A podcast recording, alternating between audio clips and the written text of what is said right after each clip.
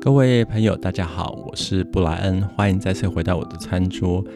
在今天的这一集节目里面，我没有要聊烘焙，也没有要聊面包或酵母，我想跟大家聊聊过生活这件事情。呃，这是我最近看了不少影片，看了不少人在谈他的生活，然后突然有的一些想法。那这个时候呢，我也常常，我突然也想到我的生活的方式，然后我想跟大家分享一下我的感觉。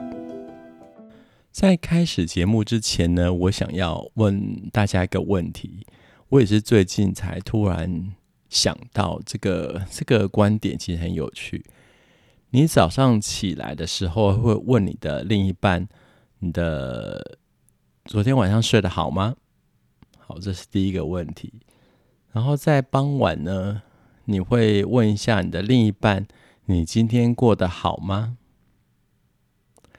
大家可能很好奇，我怎么会突然问了这两个问题？这两个问题看似呃稀松平常，不过呢，大家知道这两个问题是几乎是每天我跟我的另一半皮耶先生在生活里面非常基本的互动。我是一个比较早点睡觉、早点起床的人，可是说早其实也不早，我大概去睡觉正式躺平的时间大概是。呃，午夜十二点多，早上醒来时间不太一定，看一下我前一天的状况。可是大部分平均算下来的话，大概是七点左右会起床。那我常常笑说，呃，皮耶先生是 teenager，就是青少年的作息。他可以晚上看看 TikTok，然后呃 browse 一些网络上的影片，然后会看到一点多才去睡觉。那早上醒来的时间是九点多，我觉得这样很好。我以前会觉得，还没有来到加拿大之前，就觉得哇，怎么可以人睡这么晚？后来我才发现，其实我们人类的这个作息哦，不能用我们常直直觉的直观来来判断。重点是你睡觉到醒过来这个时间，是不是睡足了应该有的这个睡眠时间？那我算一下。皮耶先生的睡眠时间通常就是七个多八个小时，我觉得这是非常好的。所以无论他几点去睡，几点醒过来，我觉得重点是你的睡眠时间是不是足够了。好，所以呢，我早上起来都会帮他准备。我只要听到我通常在办公室里面做一些自己的东西，或是在厨房准备东西。如果我会听到二楼有一些动静，我就大概知道哦，他已经起床了。那我会开始帮他准备他简单的早餐。他下楼的第一件事情，我每天给他咖啡的时候就问他说：“呃，How do you sleep last night？” 或者是 “Did you sleep well？” 你睡得好吗？这是 早上我看到他的第一件问候，当然还包含了。Good morning, Ohio, Bonjour，就是大概是这些问候语。我们吃晚餐的时候呢，一样会聊天，然后聊一聊。有时候到傍晚的时候，这个这个问题是比较我比较不会问，是皮耶先生就问我说：“How was your day？你今天过得好吗？”我刚开始听到这个问题的时候，觉得，诶，我今天不是都跟你在一起在家里，你怎么会突然问我说 “How were how？” How was your day today？渐渐的，我才明白，其实我们不能去期望我们的另一半，即便跟你生活在一起十几年、二三十年的这个另一半呢，他能够了解你所有的事情。因为有的时候，我们心情好或不好，不完全取决于你生活所看到彼此对方的当下。有时候你的心情不好，很可能只是因为你读了一则新闻。很可能只是因为你呃读了一个 email，或者你做了一些什么事情，它不成功了，然后让你有点沮丧。然后这个时候呢，如果你因为事情太小嘛，你也不会特别去跟跟你生活在一个同一个屋子里面另一半去跟他讲，或者你你突然冒出来什么烦心的事情，你突然想到什么事情，所以唯有这个时候，你的另一半突然问你说：“How was your day？” How was your day today？你突然会找到一个机会去想说，Yes, I'm my day is okay，或是 No, I'm I don't feel well today。那可能有时候说 I don't feel well 这个 这个字词可能会让对方突然吓一跳，就说：“哎，什么发生了什么事？What's wrong？” 那这个时候你，你有机会去抒发一些你的想法，然后你可能把一些生活里面，或是你突然读到的新闻啊，你忧虑的事情，或者你在挂念的事情，突然拿出来讲一讲，虽然。看起来有时候是无关紧要的，那从不同人的观点，也许会给你一些意见。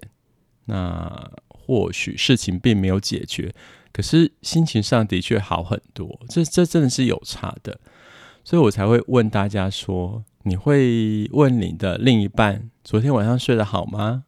然后到一天快要结束的时候，你问你的另一半：你今天过得好吗？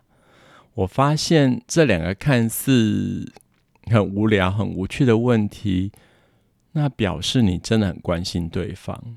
那我也是慢慢随着年纪增长才才了解到，其实睡得好不好，或是你的心情好不好，深深的影响着你的身心的健康。所以这两个问题看似很很无聊，可是我觉得非常重要。不过呢，我当然也了解，在我们、中中国的这个应该华人的文化里面，我们很少会把这个关心对方啊，或是爱对方，表现在我们的说话上面。这一点也是我跟皮耶先生常常有的一个讨论哦。他会觉得说，你为什么没有表现出你？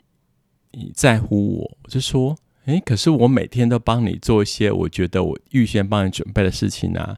譬如说你，你早上起来，你不想去弄那个复杂的咖啡机，我会帮你把咖啡准备好啊，帮你把优格准备好啊。然后有时候中午吃晚吃午餐的时候，我会呃预先把你要吃的沙拉的一些呃食食物啊预先加热，或从冰箱把它拿出来，帮你洗一些沙拉叶。难道？这不是因为关心你吗？那他总是跟我讲说，I need to feel, I need to feel you told me I I love you 啊，我才想说，哦，原来做还不够，你要跟对方讲，你关心他，你爱他。这几几呃，的确是文化上面一件很明显的差异。那特别是在我居住这个魁北克，他们是很。擅长使用这个肢体语言的，就是你当你有好朋友来，或是你到好朋友家里的时候，如果是比较熟的朋友，除了除了问候之外呢，通常都会给彼此一个拥抱，然后不管是男生女生，都会给彼此一个拥抱，表示说你非常在乎。我觉得拥抱是一种很强大的力量。有时候你跟这个朋友。或许不是真的这么的熟，可是透过拥抱会觉得，哎，你好像跟这个这个朋友稍微亲近一点，就是在那个感官感觉上是比较亲近的。那有的时候就觉得，因为刚开始，有时候我会跟皮耶先生去参加他朋友的一些聚会。啊，因为他常常跟他朋友聊到我，他们可能对我很熟悉，可是我对他的朋友比事事实上是比较陌生的。可是感觉那个他的朋友会像见到一个熟悉、不太见面或者未曾见面的老朋友一样，会给我一个很大的拥抱。那突然会觉得，哎，这个人非常友善。所以这个是从我们的生活文化里面比较比较感受不到的。可是当你呃，长时间居住在像加拿大魁北克省的时候，你会感受到比较多的这种呃口语上的，就是你听得到的，或者是从身身体呃上面的这个拥抱啊接触，你会觉得说对方是关心你的，他是了解你的。这样的文化在呃台湾可能真的比较少见。我另外我另外举一个有趣的例子，我几乎在疫情前。呃，每年都会回台湾嘛。那现在疫情过后，基本上我应该也会保持每年农历年节都要过，都要回台湾过年这件事情。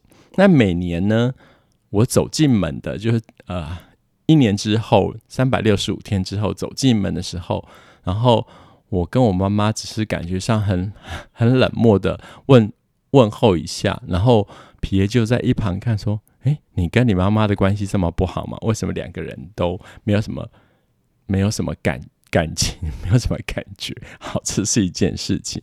然后到了我们要离开，可能待了一两个月后，要离开台湾台北的时候，然后他妈妈只是把我送，把我我送到那个电梯门口，然后门一关，好像感觉就结束了。然后皮耶又觉得说。你跟你妈妈的感情真的非常不好，为什么没有一点点的 emotion，一点点都没有？我就跟他讲说，You don't understand. That is a that is a Chinese. That is Taiwanese. We we all most of our family doing like this. 不过呢，我我完全可以理解哦。就从从他们的生活的习惯里面，跟我们台湾人的生活习惯里面，在在这个表达情感上面的方式方式，的确很的确差异很大。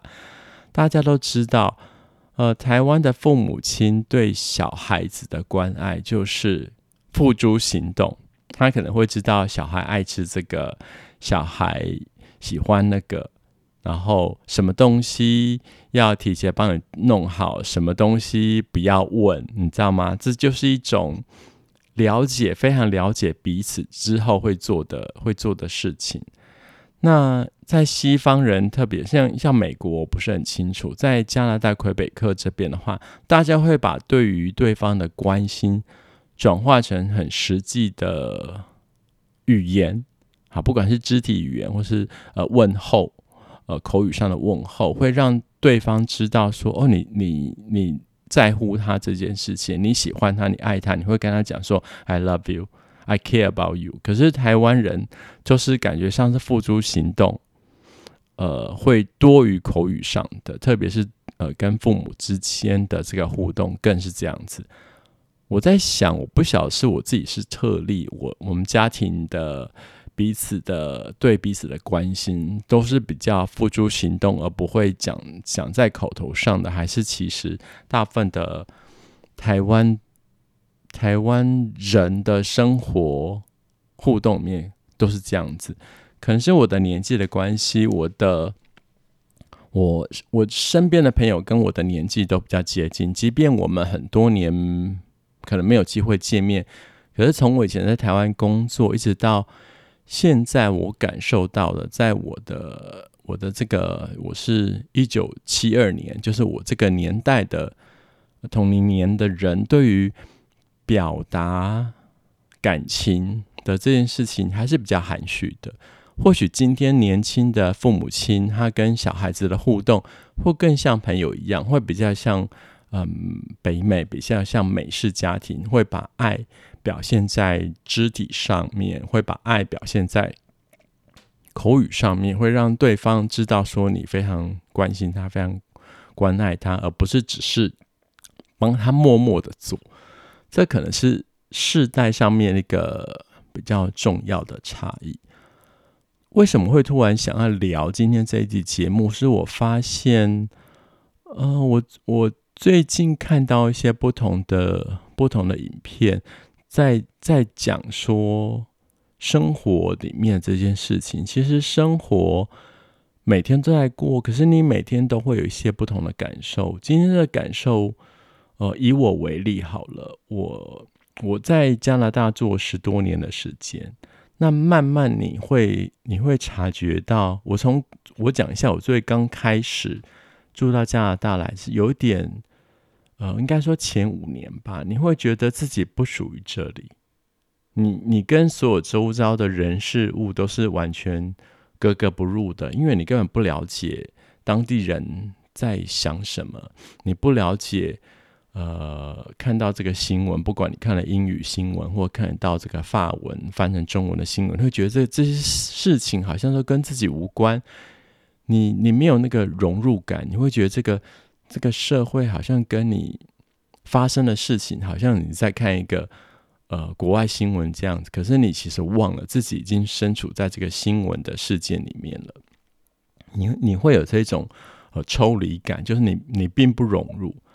那慢慢的，我什么时候开始改变这个感觉？我记得是我开了第一家的咖啡馆之后。我我开始有一些转变，因为我开了咖啡馆，我自己并不会讲法文，所以我们的工作人员、前台的工作人员，或者是跟我在厨房里面工作人员，他们。他们都是当地就是讲法文的。那因为你有这个机会跟他们在一边工作一边聊天，他们都是年轻人，可能是呃高中或者是要进到 college 前面的学生，所以他们是一个比较活泼一点的，然后会讲英文，会讲法文。不然以以魁北克来讲，其实大部分呃中老年人。都不太会讲英文的，他们大部分母语就是法文，那英语可能是很很少的字汇。即便到今天，有时候像皮耶的英文也是因为他跟我认识之后，我们我们被强迫彼此只用英文沟通，他的英文才慢慢越来越好。不然他的母语其实也是法语，所以他很多的朋友到我们家来，或者我们参加一些聚会，其实他大部分朋友都讲法文的。好，回到。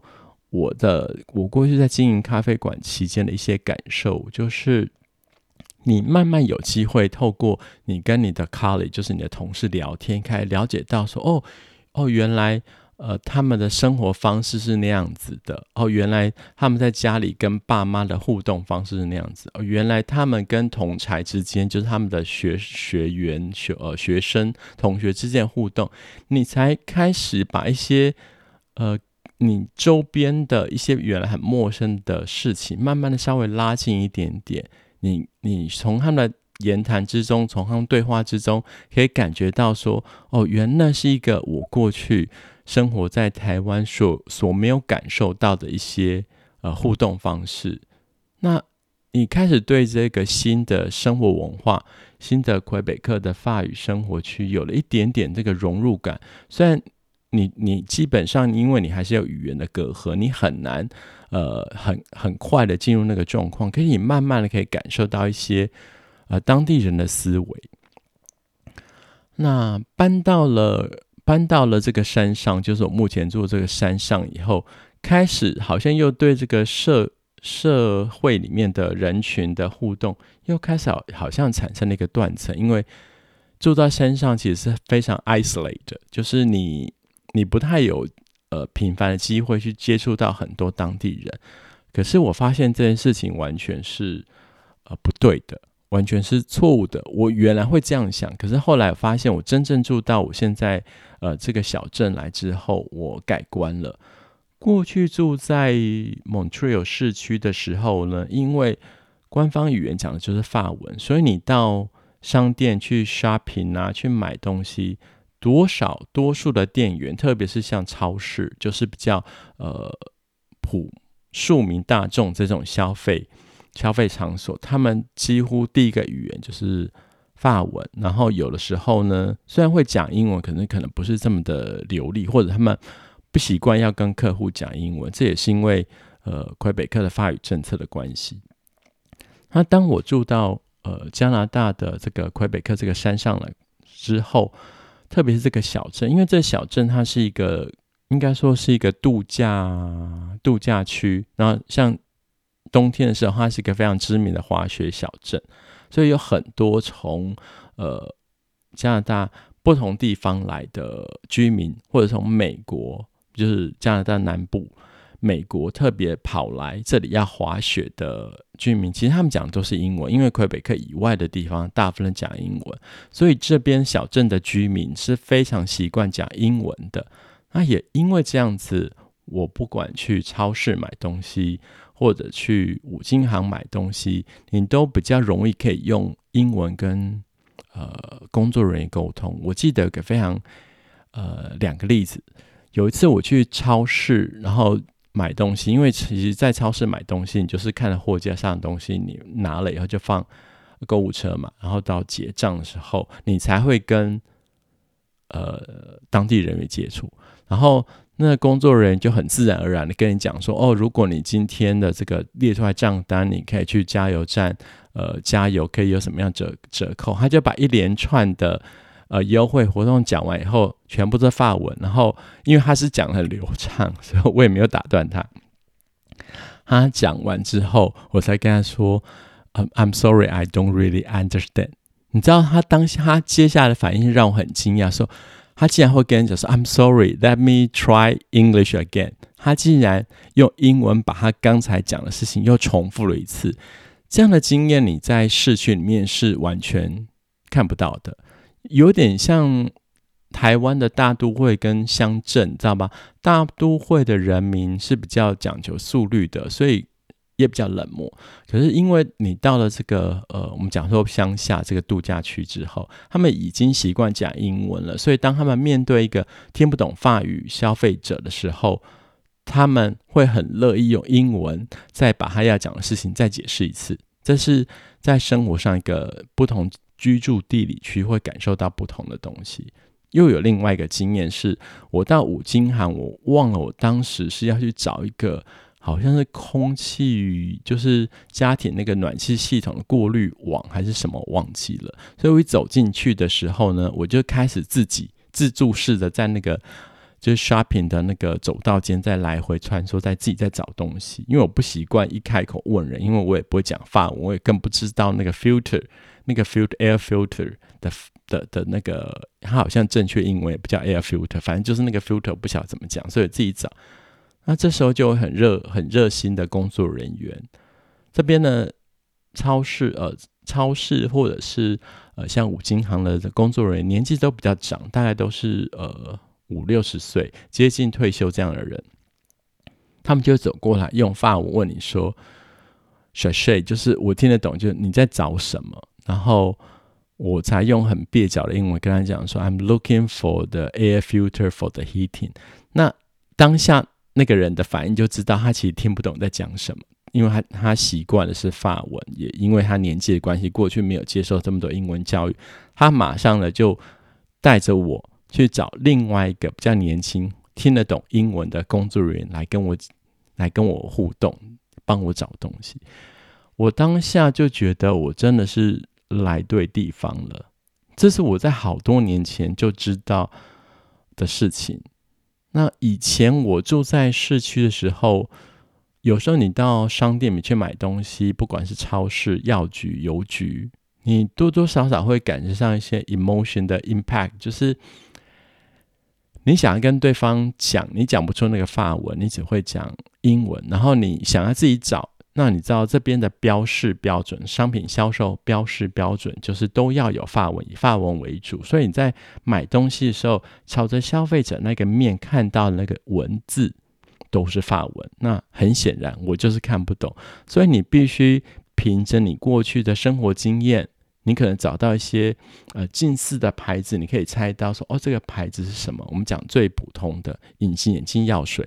那台湾有很多隐形眼镜药水，本来就是北美的品牌，像 Johnson & Johnson 啊，像这些品牌，他们全世界的包装基本上类似，所以诸如此类，你很容易可以找到说哦，我看到那个包装，我大概可以猜到那是我要买的东西。可是有时候你生活里面。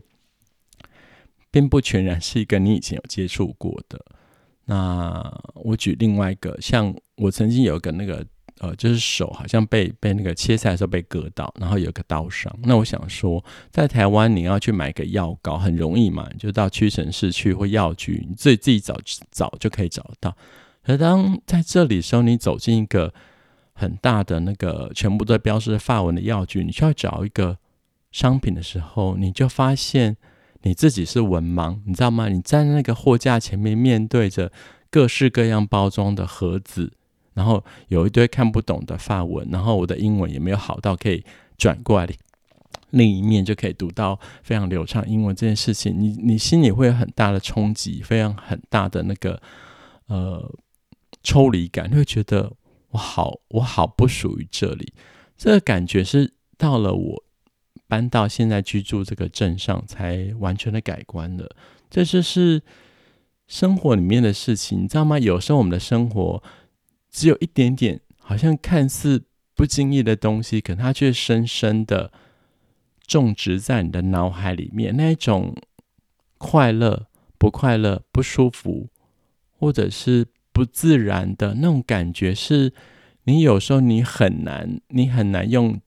精确具体的文字去描述给不懂你的对方听，那唯有一个生活里面懂你的人，他除了透过语言的问候能够认识你、了解你之外，其实你的情绪、你的感受，有时候你只是默默坐在那里，他都可以感受到你的不对劲。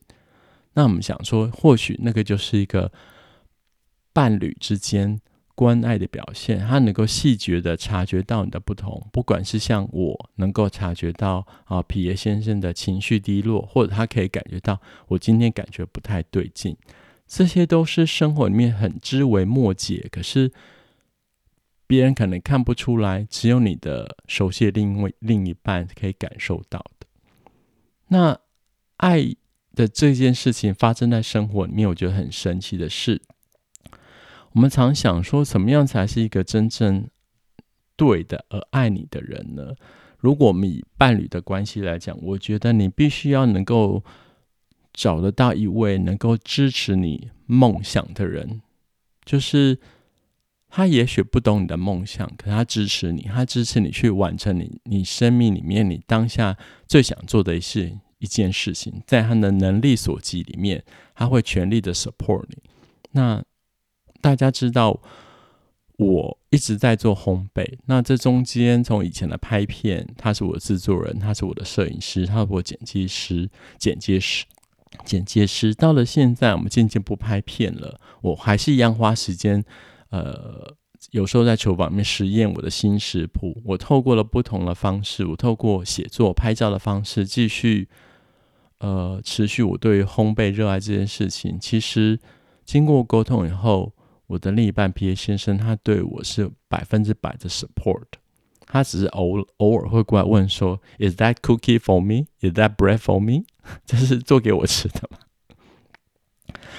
那基于一些健康，我说：“No, this is not for you. It's too fat. It's too sweet. 太甜了，这不是做给你吃的，知道吗？不管是什么，你会知道你现在做这件事情是。”跟你住在同一个屋子里面的另一半，他非常 support，他希望你持续下去。因为每一个人，特别是当你移居到国外的时候，你会，你非常需要的是一种肯定。好，跟大家聊了这么多，我不晓得我听众大部分是住在台湾，或是刚好有跟我一样住在国外，不管是在北美、欧洲或地球上任何一个地方，我不晓得你们对于。我今天聊到这个主题的感受是什么？那最后，我祝大家都能够持续自己的梦想，然后能够在生活在台湾当地或在异国，都能够为你的梦想的实现追寻而感到骄傲。那今天这个主题我们就聊到这里，下个单元见，拜拜。